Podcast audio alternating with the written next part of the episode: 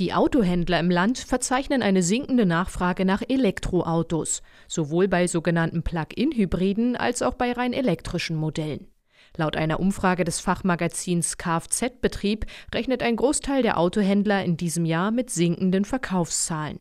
Thomas Peckruhn, Vizepräsident des Zentralverbands des deutschen Kraftfahrzeuggewerbes, konstatiert im Rahmen der ZDK-Jahrespressekonferenz. Das zeigt eindrucksvoll, mit den geänderten Förderungsbedingungen hat die Bundesregierung den selbstpostulierten Ziel eines kräftigen Hochlaufs der Elektromobilität einen Bärendienst erwiesen. Kunden, aber auch die Handel brauchen verlässliche Rahmenbedingungen, sonst lassen sich die angestrebten Zulassungsmengen nicht erreichen. Und die Autohändler sehen weitere Hemmnisse auf dem Weg zur Elektromobilität.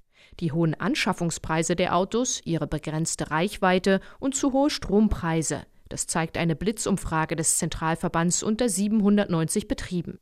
Die Beratung der Kunden zu Elektrofahrzeugen sei in jedem Fall aufwendiger als bei Verbrennern.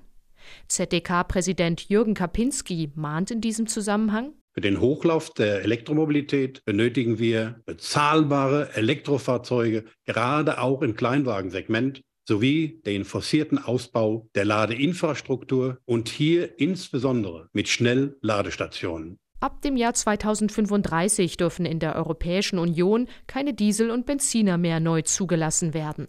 Der Zentralverband des deutschen Kraftfahrzeuggewerbes kritisiert, auch Fahrzeuge, die mit klimaneutralen E-Fuels betrieben werden könnten, fallen unter diese Restriktion. Die EU verbaut also den Weg, im Sinne des Klimaschutzes weitere Lösungen für CO2-neutrale Mobilität zuzulassen. Nach Angaben des Zentralverbands ist der Umsatz im Kraftfahrzeuggewerbe im vergangenen Jahr um drei Prozent gestiegen, obwohl es große Lieferschwierigkeiten bei Neuwagen gab.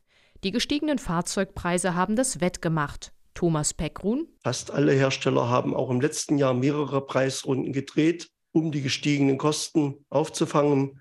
Pandemie, Ukraine-Krieg, Lieferengpässe, Chipkrise sowie natürlich auch die Folge des knappen Angebots, die geringeren Nachlässe im Handel. Auch die Reparaturkosten im Kfz-Gewerbe sind gestiegen. Die Auslastung der Werkstätten war nach Angaben des Zentralverbands hoch. Seiner Einschätzung zufolge dürfte sich das Servicegeschäft im laufenden Jahr weiter auf einem hohen Niveau bewegen. RBB 24 Inforadio vom Rundfunk Berlin-Brandenburg.